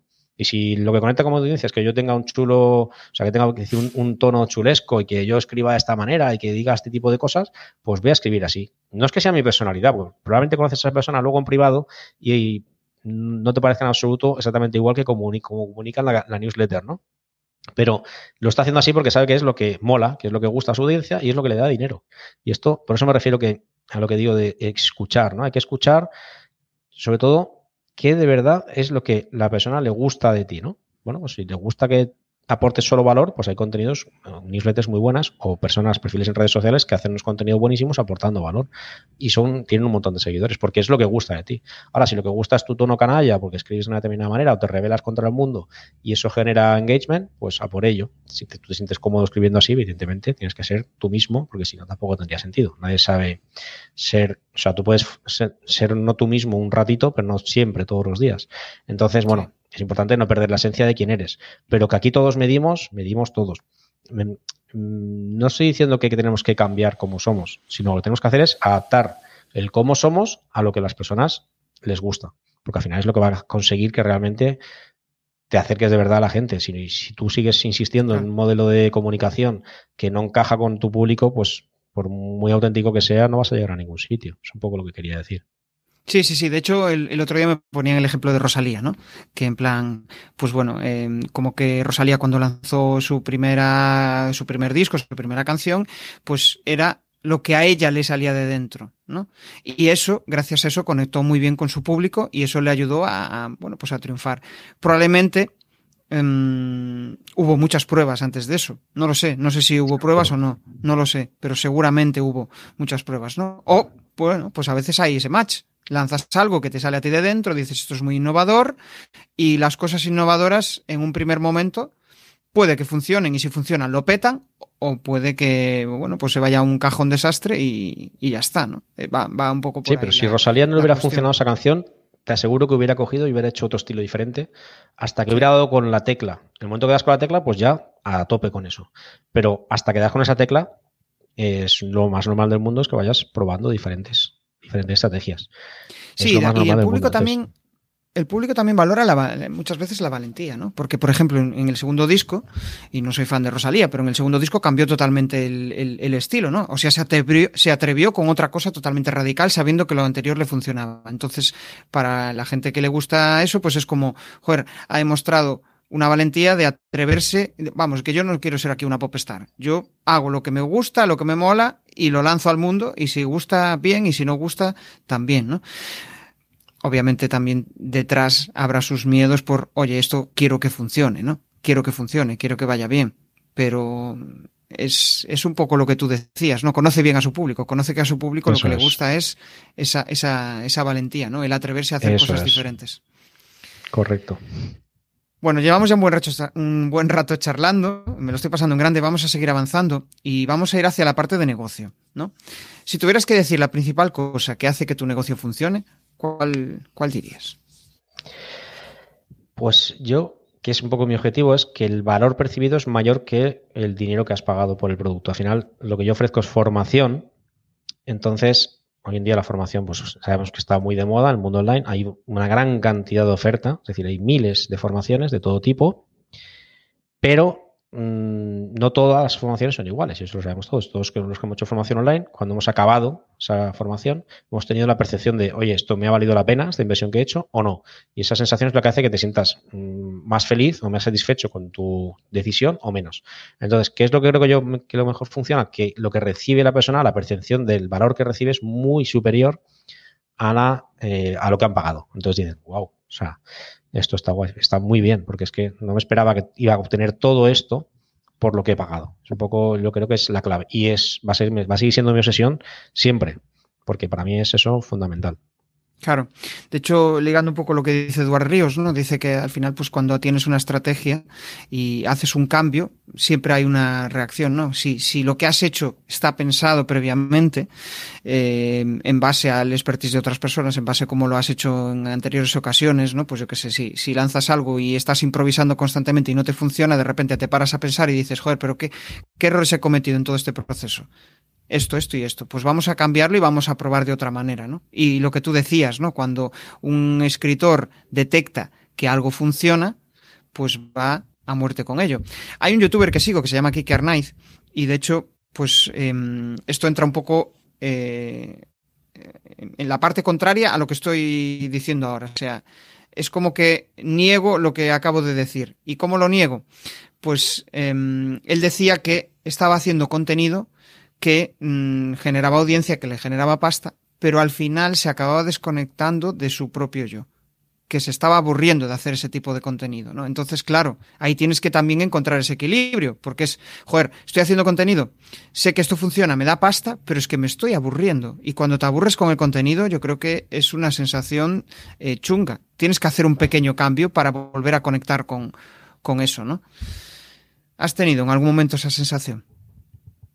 A ver, eh, en mi caso no, porque yo, la verdad es que lo que hago me encanta. Entonces, o sea, para mí es una pasión realmente el mundo de la escritura y es infinito, o sea, con lo cual no me lo voy a acabar nunca. Sé que llegaré viejecito y me quedará mucho más por descubrir de lo que ya sabré. Entonces, bueno, como me gusta tanto y sé que es infinito, pues es difícil aburrirse, ¿vale? Y desconectar de lo que yo sé, porque al final el mundo de la escritura es que es verdad que es un universo, realmente. Estamos hablando de, escritura creativa, pues puede ser guiones, guiones de podcast. Ahora se llevan mucho las historias en audio, muchísimo. Hay microrelatos, hay novelas. O sea, es, es, un mundo súper apasionante, pero es que luego añade a ese mundo apasionante de la escritura creativa, añádale la redacción digital, que esto es una cosa que ha llegado ahora recientemente y que todavía es tan grande como la escritura creativa. Tienes copywriting, el UX writing, al final la experiencia de usuario, tienes la redacción para blogs, para redacción SEO, tienes redacción para redes sociales. Es decir, la redacción digital es también casi infinita también, el mundo de, la redacción digital. Con lo cual se unen ahí dos mundos, el de la escritura creativa y el de la redacción digital, que juntos hacen un gran universo que sea imposible acabárselo. Entonces, no me puedo aburrir en la vida. O sea, al final, como a mí me gusta la escritura, todo lo que vaya creando y todo lo que vaya desarrollando, cualquier proyecto relacionado con eso, mm, me va a encantar porque me gusta ese mundo y es inacabable. Con lo cual, espero y deseo que, toda esta energía y pasión que tengo en lo que estoy haciendo en mi día a día no se acabe nunca porque es una cosa que me apasiona. Y, sé que no voy a llegar nunca a conocer todo lo que me gustaría conocer, con lo cual es difícil que me aburra. No obstante, hmm. hablando un poco, como estamos hablando de negocio, estamos hablando de, de cambios, ¿no? Sí que es interesante, y, aquí vamos a hablar un poco más de algo más de negocio puro y duro, es el tema de, iterar, ¿no? Es decir, yo empecé el proyecto, yo realmente empecé el año pasado, a principios de año, haciendo una formación, la primera formación que hice, que, era mía, de redacción SEO, que era lo que yo dominaba, ¿vale? Yo sé que hay algo que se me da bien, lo he contrastado con clientes, veo que funciona mi método, y digo, wow, esto, ¿por qué no lo enseño? Porque veo que hay muy poco conocimiento de esto. Hay una gran mayoría de personas que tienen blogs y tienen páginas web que no tienen ni idea de escribir eh, optimizado para SEO, para que aparezcan sus artículos en Google, que es lo que quiere todo el mundo, porque al final cuando tú escribes en un blog, quieres que alguien lo lea, ¿no? Si no, escribes el contenido. Entonces, para que alguien lo lea, lo tienen que encontrar. Y normalmente el buscador mm, el dominante es Google. Entonces, tu objetivo es que cuando escribes algo, que alguien que busque en Google información relacionada con lo que has escrito, que encuentre tu artículo y no encuentre el de otros, ¿no? Eso es el deseo de todo el mundo que escribe. Pero muy poca gente sabe cómo hacerlo. Entonces yo dije, ostras, ¿por qué no hago una formación sobre esto que a mí se me da muy bien? Que sé que hay mucha gente que no lo controla, lo ve súper difícil esto del SEO, que esto es muy complicado. Voy a hacer un curso que sea sencillo, que sea fácil, que lo pueda aprender cualquiera y que puedan desarrollar esa habilidad. Entonces hice la formación y sorprendentemente me fue realmente bien. Y dije, ostras, o sea, tuvo una acogida bastante buena para la poca audiencia que yo tenía, no invertí nada en publicidad, todo era orgánico y me sorprendió mucho, ¿no? Dije, ostras, esto es un mundo, o sea, es que encima puedo, aparte de hacer las cosas, puedo enseñar a hacer cosas, que hay gente que sabe menos que yo en esto y le gustaría aprenderla y a mí me encanta la formación, con lo cual dije, esto es una gran oportunidad aquí de negocio y de realización mía personal, con lo cual fue cuando empecé ahí, inconscientemente empezó a nacer en mi cabecita la idea de mm, crear una academia de escritura, que es lo que, he hecho ahora, el proyecto que estoy embarcado ahora, que es Superwriter Academy. Y, durante unos meses estuvo mi cabeza ahí dándole vueltas hasta que al final nació la idea y dije, me voy a lanzar de lleno a esto. En esta academia o sea, el objetivo era no enseñar yo, sino llamar a especialistas de determinadas áreas y disciplinas relacionadas con la escritura y que crearan ellos los contenidos. Es decir, yo al final lo que ponía era la plataforma, el espacio y lo que hacían estas personas es crear microcursos, formaciones muy cortitas, en las que puedan aprender una técnica que ellos no dominan. Por ejemplo, copywriting, por ejemplo, eh, redacción SEO. Hay un montón, ¿no? Entonces, dije, bueno, voy a hacer una academia donde las personas que no tengan conocimiento sobre este tipo de escritura y quieran aprenderla, encuentren aquí lo que buscan. ¿Vale? Eso fue un poco lo, que yo tenía en mi cabeza. ¿Qué ocurre? Y a esto venía todo esta, lo que estoy contando. El tema de los cambios. Cuando yo, tú tienes una idea de un proyecto y lo lanzas, una cosa es lo que tú crees que es una buena idea, lo que tú crees que va a funcionar bien, y otra cosa luego es lo que la gente piensa que es una buena idea o lo que la gente piensa que funciona bien, lo que gusta más, en definitiva. Por eso decía un poco que es importante estar abierto a escuchar, ¿no? Y, eso yo lo aprendí en un libro que leí que se llama El método Lean Startup, creo que se llama. creo que es Brian Rice, no sé ahora cómo se llama el autor. Pero bueno, hmm. viene a decir exactamente eso, ¿no? Es decir, hay que estar abierto a iterar continuamente. Es importante que tú cuando lances algo, un nuevo proyecto, escuches al usuario, a la persona que consume tu producto y veas qué es lo que más le gusta y qué es lo que menos. Y a partir de ahí tú vayas evolucionando tu proyecto, lo vayas desarrollando, ¿no? que no sea algo estático. Es decir, yo empecé, por ejemplo, con cinco ideas, mi proyecto va a ser esto, esto y esto, y de esas cinco ideas he visto que realmente hay dos que gustan mucho y otras tres que no interesan para nada. Pues lo que no tengo que hacer es encebollarme, oye, no, no, estas tres van a seguir aquí, porque no, lo que tengo que hacer es evolucionar el proyecto hacia donde realmente funciona bien. Hay que escuchar lo que dice el usuario. No vale el yo he montado esto así y es así. No, es que no tiene sentido. Lo que tienes que hacer es que tu proyecto se vaya adaptando a lo que realmente a la gente le gusta. Entonces, si tienes esa mentalidad abierta de iterar y estás despierto viendo qué es realmente lo que más gusta y lo que menos, que en el mundo digital es fácil porque se puede medir todo, entonces lo que tienes que hacer luego es que el proyecto vaya evolucionando. Precisamente por eso ahora el día 1 de marzo lanzamos, hacemos un relanzamiento. Fíjate que la academia se abrió en agosto, va a hacer seis meses, y el día 1 de marzo hacemos un relanzamiento. O sea, en seis meses hay un cambio importante de modelo de negocio, además bastante importante. Para mí es una evolución más que un cambio, pero me gusta llamar la palabra eh, evolución porque creo que mejora mucho lo que había antes. Y se hace, se hace por eso, porque estos meses me han servido para testear el proyecto. Las personas que han entrado, que lo han probado, qué me están diciendo con sus interacciones, con sus movimientos, con sus comentarios. Vale, pues lo que voy a hacer es adaptar eso a lo que la gente realmente quiere. Entonces hay una especie de relanzamiento, no lleva ni seis meses el proyecto. Y, no descarto que dentro de otros seis meses vuelva, a haber otro, porque al final lo que yo busco es crear algo que realmente sea atractivo para las personas a las que me dirijo, que son personas que quieren mejorar sus técnicas de escribir, ¿no? Qué bueno eso. Yo recuerdo mm, hace meses cuando lanzaste un, webinar, vamos, que agotasteis las, las, plazas, fue fantástico. O sea, lo que tú dices, ¿no? El, el, hecho de trabajar bien el orgánico, el hecho de generar pues una comunidad de gente que, que le gusta lo que estás haciendo y eso hace pues casi que compren automáticamente. Em, porque dicen, joder, em, me gusta como este tío lo hace, me parece un tío cercano, me, me, me, vamos, me puede resolver muchos de los marrones que, que, que, estoy teniendo yo en mi día a día, ¿no? Y aparte es que lo que tú dices, ¿no? Les conoces muy bien, tú has pasado por ahí. Y al pasar por ahí, al final es, es muy fácil eh, que se sientan comprendidos y que realmente mmm, lo que tú les vas a decir les va, les va a interesar. De hecho, una de las cosas que suele preocupar más a la gente es decir, joder, ¿cómo yo puedo cobrar más? ¿no? Y tú una de las cosas que siempre dices, ¿no? Es que en, en, en alguno de tus emails es que mmm, cobras más que tu competencia, porque sabes que haces muy bien tu trabajo. Y eso, pues, hay muchas personas que no le resulta sencillo. Pero te voy a decir algo, mira, o sea, es que eh, el tema este del cobrar es un tema súper apasionante y me encanta que lo hayas sacado porque es, a ver, yo no cobro más porque lo haga mejor que otros, es que esto es una falsa creencia. El problema es que me sé vender mejor que otros, ¿vale? Y esto es así. Es decir, sé poner en valor a mis clientes el trabajo que yo hago.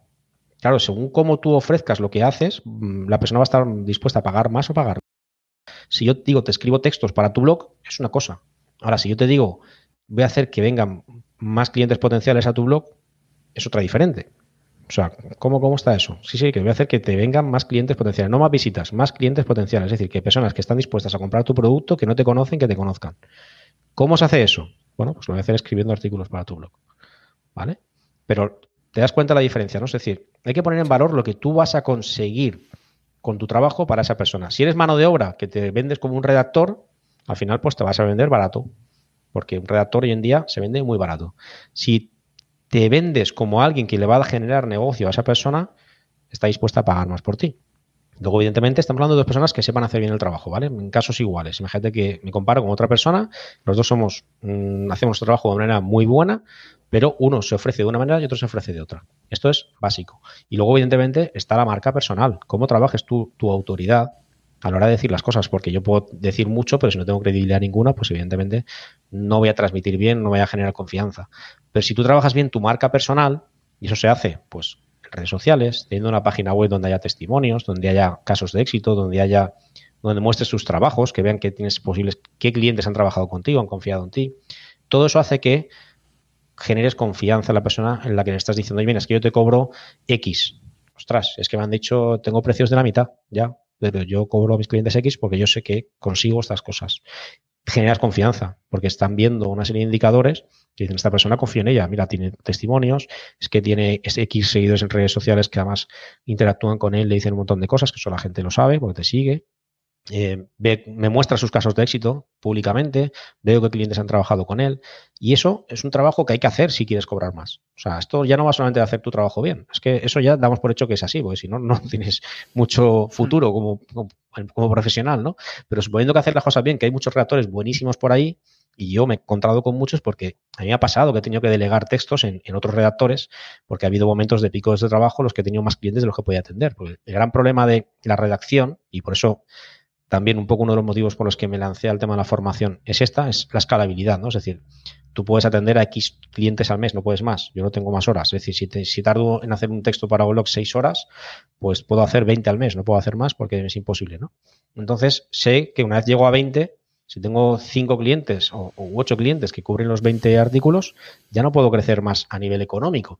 Y eso es un problema, porque en el mundo digital, precisamente uno del potencial que tiene es la escalabilidad y hay que aprovecharlo. Sería género tonto comer en un restaurante y que te pongan primero, segundo y postre y, solo comes el pan y pagas el menú entero. Pues esto no tiene mucho sentido, ¿no? Al final hay que aprovechar el potencial de Internet y Internet, la escalabilidad es uno de los mayores, mm, una de las mayores oportunidades que hay que, hay que aprovecharlas. Entonces yo dije, ostras, esto, o sea, no llego a todo, ¿no? Entonces, ¿qué tengo que hacer? Pues subcontratar a gente, porque tenía más clientes de los que podía atender.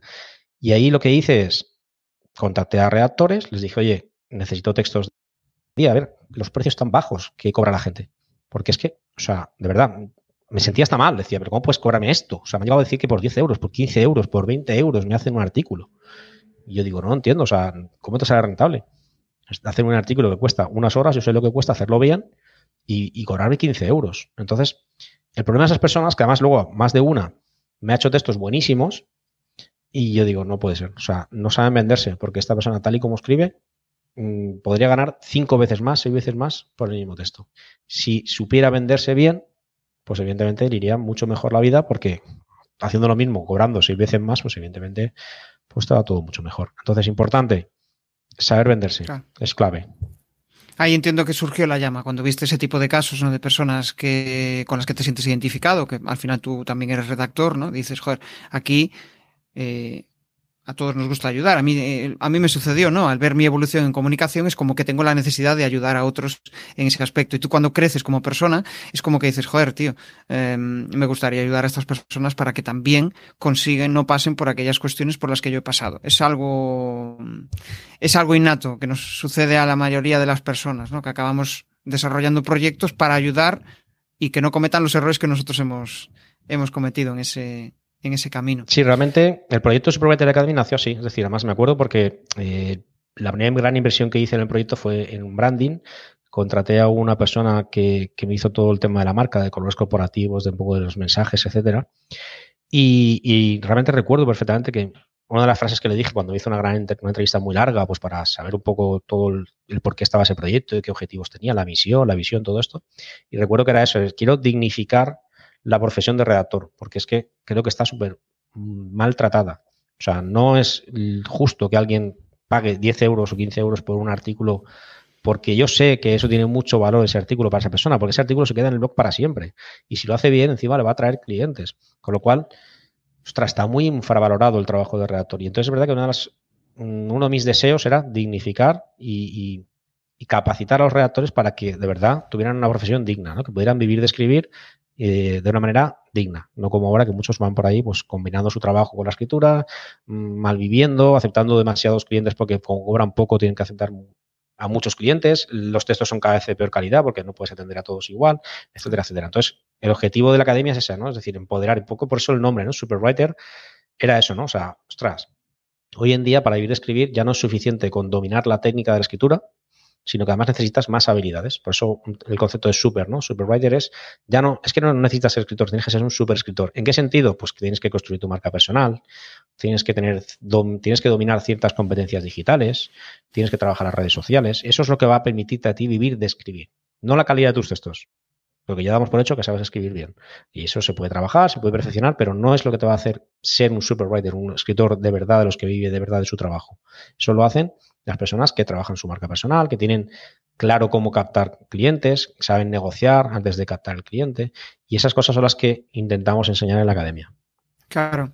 Y yo creo que ahí lo que te ayudó y te dio esa visión de, de, de, avanzar hacia adelante, de, crecer como, como, redactor, fue el hecho de saber vender. O sea, el hecho de um, previamente haber pasado pues, por, por, esos procesos de venta donde, o sea, si no tienes confianza en tu producto, en, en ti mismo, pues obviamente no vas a, no vas a conseguir eh, resultados. Y a base de, de, picar piedra, como yo digo, ¿no? De, de, de, vender mal, de vender mal, hasta que llega un día y dices, hostia, fíjate, esto, esto funciona.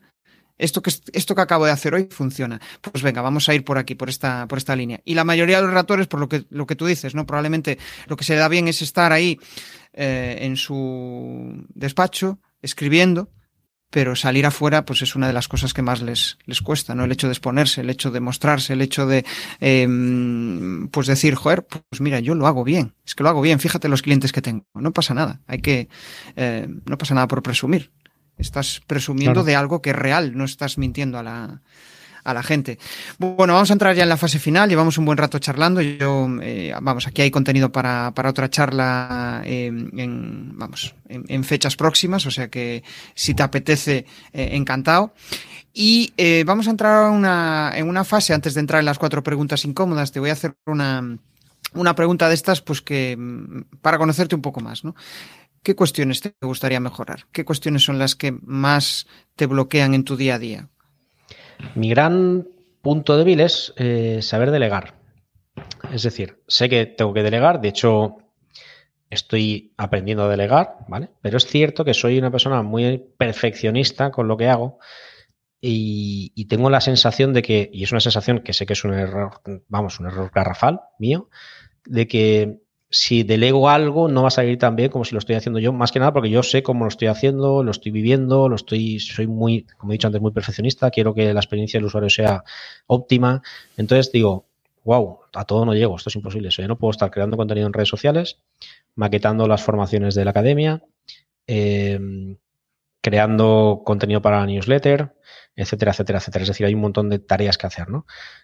Yo no puedo hacerlo todo, es imposible, menos si quiero tener una vida tranquila y, tener parte de vida personal también, no estar viviendo esclavizado, que uno de los motivos por los que me cambié al mundo online precisamente era para tener más calidad de vida. Entonces, el tema de delegar, que lo hago, de hecho, estos últimos dos años he, subcontratado o he pedido colaboración a, a, bastante gente, porque a todo no llego, pero me cuesta, me cuesta, es un tema que si tuviera que decir un punto débil mío sería ese, tengo que mejorar el hecho de, oye, esto hay que delegarlo. Aunque a ti se te dé muy bien y lo hagas muy bien y te sientas muy a gusto haciéndolo, no puedes hacerlo todo, tienes que coger parte de tu trabajo y delegar a personas a que lo hagan. Confiar en que esas personas lo van a hacer igual o mejor que tú, porque además, de hecho, hay personas que lo van a hacer mucho mejor que yo. Y eso es lo que mi gran asignatura pendiente, que estoy evidentemente aprendiendo a hacerlo cada día más, y se diría un poco lo que más me cuesta. Porque todo lo demás, para mí es, o sea, soy muy, muy persistente, mm, no tengo miedo a probar cosas, soy muy decidido. No tengo miedo a equivocarme, me he equivocado muchas veces y me seguiré equivocando, pero sé que cada equivocación que voy cometiendo me está acercando más a mis objetivos y lo tengo cada día más claro. Con lo cual no tengo miedo a equivocarme y voy probando cosas. Pero como asignatura pendiente diría esa, el delegar. Y creo que es muy importante ¿eh? aprender a delegar. Que bueno, hay una charla que, que, que, tuve con David Lloret ya hace unos cuantos meses, precisamente hablábamos de eso, ¿no? De, de, de su... Eh, como que nadie va a hacer las cosas como él pensaba, ¿no? Él tenía una asesoría fiscal y el hecho de darse cuenta de, de que sí, de que confiando en la gente, pues mm, el, el, negocio, vamos, que le permitía escalar el negocio, que le permitía avanzar, pues fue algo que, vamos, que cambió su vida literal. Pasó de, de, de eso, de no confiar en la gente, de estar agobiado, de tener mil millones de clientes, de facturar un montón, pero decir, joder, es que esto no es vida, o sea, eh, vivo solo para trabajar, ¿no? es, es una, vamos, una cuestión que, que es interesante trabajar. Bueno, entramos en fase final. Cuatro preguntas incómodas. Te pido que me respondas o bien Venga. con una frase o bien con una pregunta. Perdón, con una frase o con una palabra. Eh, tu mayor aprendizaje de vida, José. Eh, estar cerca de los míos me hace sentir feliz. Es mi mayor aprendizaje. Es, al final, todo lo demás es un escenario. un escenario. Puedes cambiar de escenario las veces que quieras, pero los protagonistas de mi vida para mí son lo más importante. Genial. Em, lo, pero lo primero que piensas cuando te levantas. Pues ahora mismo mi negocio en Superwriter Academy. Lo primero que me levanto, estoy pensando, estoy súper ilusionado, es que estoy como un niño pequeño eh, y llevo así meses desde que inicié esto. Bueno, llevo para hacer un año ahora, desde que empezó mi cabeza. Y ahora mismo es en Superwriter Academy porque, o sea, tengo tanta fe en este proyecto y que estoy ya, o sea, yo lo visualizo, sé lo que quiero conseguir eh, dentro de un tiempo largo y, y, eso cuando me levanto por la mañana tengo un montón de ganas de, de seguir trabajando. O sea, para mí el trabajo mío ahora mismo es una diversión, es una diversión, me lo paso pipa. Genial. Vale, aquí en esta pregunta te pido dos palabras, dos palabras o una, o una frase eh, prolongada. ¿Cómo te sientes antes de escribir y después de escribir? Pues antes de escribir me siento ilusionado, es decir, con la creatividad en ebullición, ¿no? Ostras, tengo ganas de... La verdad es que la sensación de, crear contenido para mí es súper emocionante. Entonces, diría que ilusionado y cuando acabo, como relajado. Es decir, guau. O sea, me he quedado a gusto, ¿no? Es como cuando empezaba, estaba ahí diciendo, ostras, tengo que hacer esto, a ver qué pasa, ¿no? Y, cuando acabo digo, uff.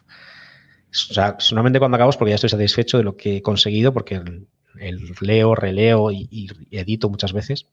Y aunque es cierto que nunca estás al 100% satisfecho, porque al día siguiente si lees el mismo texto dices, uff, esto lo cambiaría, lo expresaría así, nunca estás 100% satisfecho de todo, rara vez, pero me siento como relajado. Es decir, bueno, ahora ya he soltado lo que tenía que soltar, ya puedo seguir haciendo mis cosas.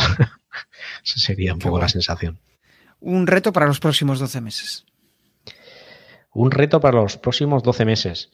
Pues multiplicar el número de personas que se estén beneficiando de, de Academy.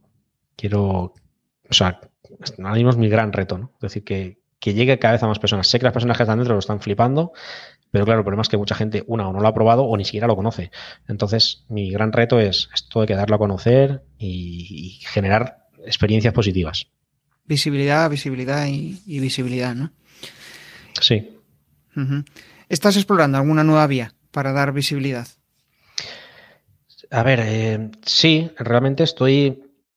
Eh, voy a hacer un cambio radical de lo que es la interfaz de la academia.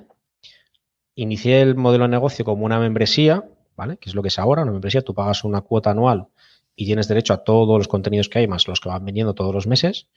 Pero va a haber un cambio a partir del 1 de marzo importante, que todavía no puedo desvelar, pero sí que es un cambio bastante sustancial de modelo de negocio.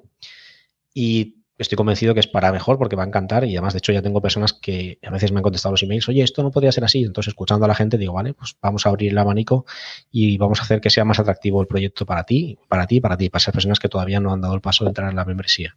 Entonces, voy a darle mucha más visibilidad porque el modelo de negocio que voy a hacer ahora, evidentemente, va a ser más atractivo.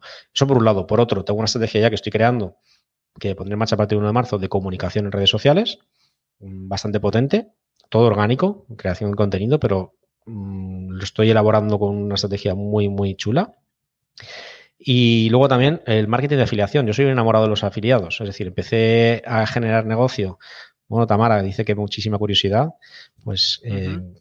te va a gustar, te va a gustar lo que va a venir. Si quieres en LinkedIn, pon, pon la campanita en, en perfil, porque iré ahí contando cositas conforme vaya avanzando el proyecto y os iré desvelando las novedades, pero ya te digo que os va a flipar. La gente que está dentro está encantada, eso sí que lo sé, pues te aseguro que esto les va a molar mucho más, ¿no? Van a haber novedades potentes. Pero bueno, lo que decía, el marketing de afiliados, eh, para mí, yo soy un apasionado de esto porque al final es la recomendación, ¿no? La recomendación de alguien y esto eh, multiplica la visibilidad, con lo cual multiplica las oportunidades de negocio. Entonces, ¿quién mejor que eh, la recomendación de personas que lo están probando? ¿Vale? Yo sí que es verdad que tengo la afiliación cerrada a personas que han probado el producto, no la voy a abrir nunca porque no, sí que es verdad que no creo en ese tipo de afiliación y, al principio empecé yo haciéndola, es decir, muchos afiliados recomiendan productos que no han probado y está muy bien porque eso es muy goloso, es dinero que puede entrar, pero no me parece y entre comillas, vale esto con pinzas, 100% honesto, ¿no? Porque al final estás recomendando cosas que tú no has probado. Yo creo la afiliación de productos que tú has probado. Ahí sí, recomiéndalos. Oye, si tú ganas un dinero recomendándolos, pues súper lícito y te lo mereces porque estás haciendo un trabajo al final que es recomendar algo, ¿no? Entonces sí que es verdad que yo he abierto el marketing de afiliados dentro de los miembros de, la membresía y lo voy a abrir también a cualquier persona que entre a partir del 1 de marzo porque creo que es súper interesante. De hecho, mm, me han venido un montón de, estudiantes, de alumnos, eh, gracias a los afiliados. O sea, he pagado bastante pasta en comisiones a personas que me han traído eh, de su comunidad, de su audiencia, a gente, ¿no? Me parece súper interesante. Por un lado, para la persona que recomienda, porque, oye, estás a gusto con algo que estás haciendo, con un producto, estás satisfecho y te apetece compartirlo, eso es muy natural, siempre ha pasado ¿no? en la vida. Tú puedes recomendar una película muchas veces, hay veces que estás en Netflix, no sabes qué ver y ves una película que te la han recomendado, o una serie. Alguien te ha dicho, oye, está súper bien, venga, pues la voy a ver. Eso ha funcionado siempre.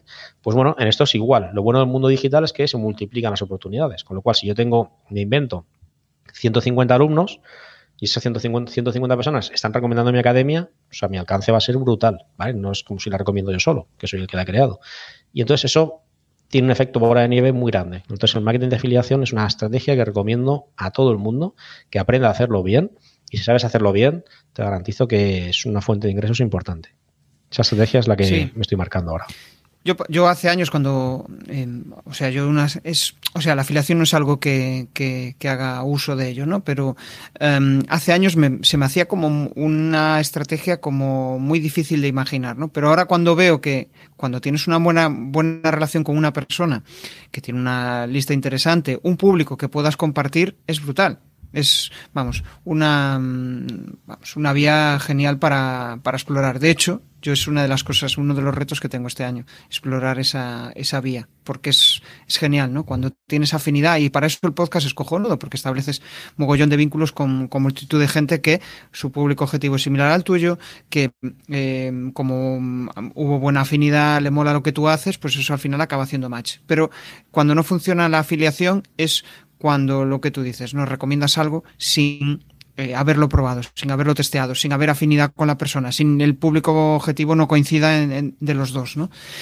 O sea que nada, conocer gente, visibilidad, hacer exposición en redes son varias de las conclusiones que puedo sacar de la charla de hoy, pero sí quizá la más importante, José, y con esto ya nos despedimos antes de que eh, nos des tus coordenadas, quizá el, el mayor aprendizaje es el de que sepas venderte bien, que tú mismo tengas la confianza suficiente en lo que estás diciendo, en lo que transmites, en cómo lo transmites y que al final tu audiencia esté convencida de que lo que tú estás haciendo lo estás haciendo de una manera honesta porque te sale, porque quieres eh, conseguir resultados para tus clientes y que eso al final sea bueno para el negocio, ¿no? para el negocio de esa, de esa persona. Tú realmente lo que estás vendiendo es aporte de valor, no estás vendiendo un servicio sin más, sino que Estás estableciendo una relación con tu cliente potencial, te está conociendo, le gusta lo que haces, te admira y yo creo que la parte de admiración es donde viene también muchas veces el valor o el precio que están dispuestos a pagar por ti. Esa relación de admiración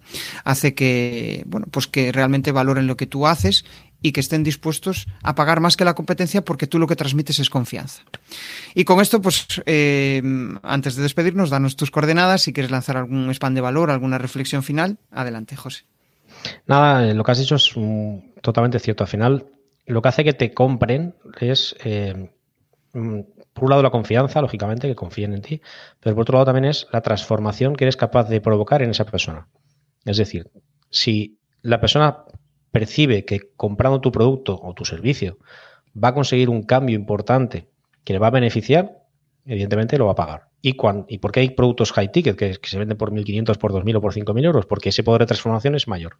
Cuanto mayor es la transformación que eres capaz de generar en la persona o de transmitirle, más vas a poder cobrar por tu producto o servicio. Eso es importantísimo. Entonces es súper importante, una, que de verdad tu producto provoque ese cambio, porque si no, entonces está estafando, que estés seguro que realmente existe esa transformación y luego que seas coherente con lo que el precio que estás poniendo de que es justo lo que está pagando esa persona para la transformación que va a recibir. Es decir, no cobrar más de lo que realmente eh, vas a conseguir y viceversa, tampoco sería, tampoco tendría mucho sentido, ¿no? Que cobres menos de lo que, de lo que estás consiguiendo. Si eres capaz de comunicar esa transformación, te aseguro que las ventas llegan y llegan bien. Eso es vender. Al final vender es eso, saber comunicar bien lo que aportas, ¿no? Ese, valor, esa transformación que vas a, provocar en la persona. Y nada, y acabando ya, Superwriter Academy, lo único que quiero decir es eso, un proyecto de escritura donde se va a enseñar, donde vas a aprender a mejorar tus textos, a mejorar, a, comunicarte de una manera más eh, óptima para que tú hagas con esos textos lo que tú desees. Puede ser a través de tu web, puede ser para tu profesión, para lo que tú quieras, pero que al final las palabras son súper importantes y el dominar el arte de escribir te va a ayudar muchísimo a conseguir tus resultados. Y ese es el objetivo de Superbacteria Academy. Ayudarte a mejorar tu estilo de escritura y adaptarlo a el siglo XXI. Porque muchas veces nos quedamos con que sabemos escribir y todos sabemos escribir porque hemos aprendido en la escuela, pero la mayoría de nosotros sabemos escribir un poco como, como se escribía el, año, el siglo pasado o el anterior, ¿no? Y en cambio, el mundo ha cambiado, la era digital ha cambiado y la forma de escribir ha cambiado. Entonces, aunque sepas escribir, tienes que actualizarla, tienes que adaptarla a estos tiempos y escribir como debes escribir ahora mismo para un nuevo mundo que es el Internet, es el medio online, que difiere bastante del mundo normal. ¿no? Entonces, a partir de ahí, el que quiera curiosear y pueda, puede entrar a la página web. Y le invito a que el, el, día 1 de marzo esté pendiente y que vea la nueva oferta que vamos a lanzar porque le va a flipar, seguro. Qué bueno, qué bueno. Genial. Pues nada, estaremos atentos para el 1 de marzo. Agradecer a los que habéis estado ahí en directo, Tamara, Eduardo. Eh, genial leer vuestros comentarios. Y con esto, pues nada, nos despedimos hasta el siguiente episodio. Y un abrazo. Gracias por estar ahí, José Luis. Chao, Muchas chao. gracias a ti, Jesús. Un abrazo a todos. Chao. Si te ha molado este episodio del podcast, pues déjame un maravilloso like o un precioso comentario en tu plataforma habitual de podcasting. Si quieres dar más visibilidad a tu marca y llegar a nuevas audiencias a través de un podcast, te cuento cómo puedes crear tu propia estrategia de comunicación en jesusperesantiago.com.